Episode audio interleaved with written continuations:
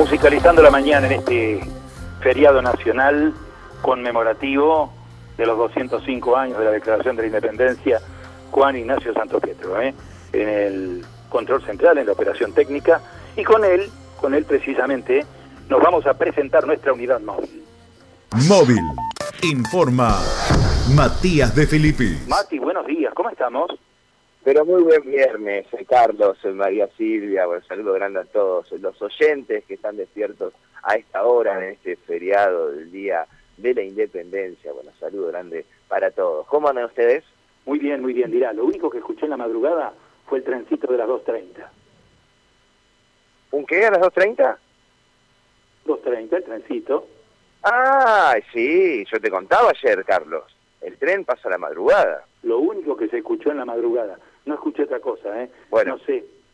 Ayer te contaba, ayer te contaba que ese tren que pasó todas las madrugadas estuvo de perfecto. En vez de pasar a las 2.30, pasó como a las 7 y media de la mañana. Así que ayer no lo habrás escuchado. Bueno, aparentemente, Carlos, das una buena noticia, porque si escuchaste a las 2.30 el tren, bueno, hoy no va a tenemos a tener que reportar ningún tipo de inconveniente ni descarrilamiento. Así que, bueno, yo creo que lo único que sonó en la madrugada fue el tren, porque la verdad que fue una noche muy tranquila, una madrugada sin movimiento prácticamente, y ahora transitando las calles de la ciudad, te digo la verdad, Carlos, las estrellas, quien te habla y el ruido del silencio. Está plana la ciudad, como dicen algunos.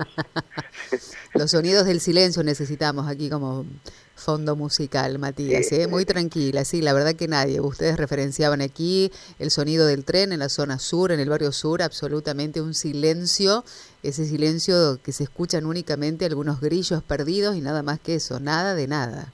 Bueno, vamos a ver, vamos a ver. Estos son los días para, para tomarse la jornada con mucha tranquilidad, con María Carlos Meaudi, caminando por las calles de la ciudad, contemplando el panorama. Bueno, eso es lo que nosotros vamos a hacer en materia informativa.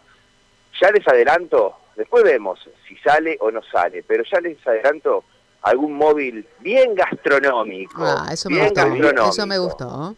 Vamos a revolver, Carlos María Silvia, alguna buena olla de locro, Ah, vamos ujú. a hablar de alguna buena receta.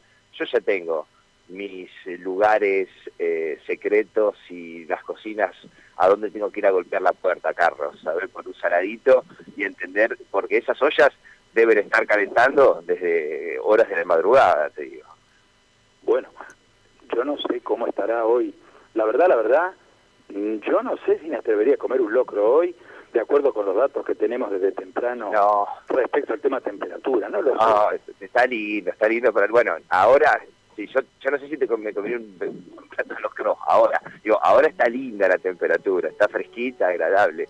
Seguramente me parece que al mediodía, Carlos, vamos a tener temperaturas elevadas, pero bueno, ya la reserva de las porciones de locros y pastelitos, pastelitos de carnes dulces me parece que ya están hechas. Vamos a desatar algunas eh, recetas.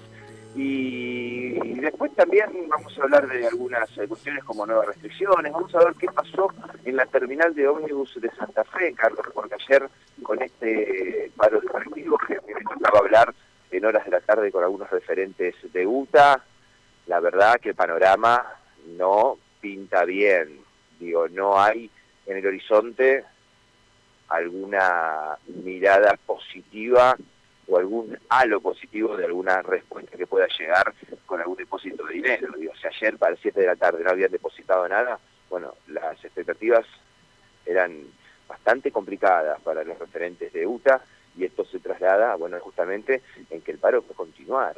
Y si el paro continúa, nosotros ayer ya reflejábamos a la tarde que había gente barata, barata literalmente, en la terminal de ómnibus sin poder eh, salir. Bueno, algunos eh, que los sorprendió este paro de las 13 horas, a otros no, pero bueno, en definitiva quedó mucha gente sin poder subirse un colectivo. Vamos a ver cómo evoluciona esta situación y vamos a pasar por la terminal a ver después con qué panorama nos encontramos, ¿no?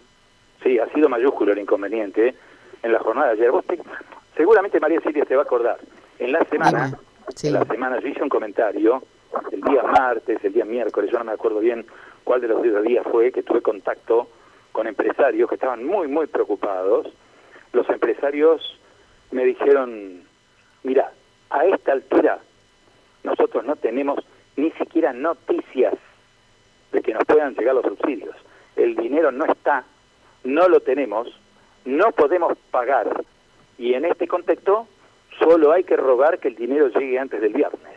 Yo hice el comentario, eh, dije que había que estar atentos, que la situación de transporte seguía siendo muy conflictiva, que el dinero no había llegado a las empresas y que difícilmente pudieran afrontar los costos de los compromisos salariales que tenían con el gremio. Es más, dije que había una muy buena predisposición del gremio, en rigor de verdad la hay, la hubo, la paciencia de los choferes verdaderamente no tuvo límite, y bueno, pero ayer se llegó a un mediodía de un viernes, de un fin de semana extendido, sin un peso.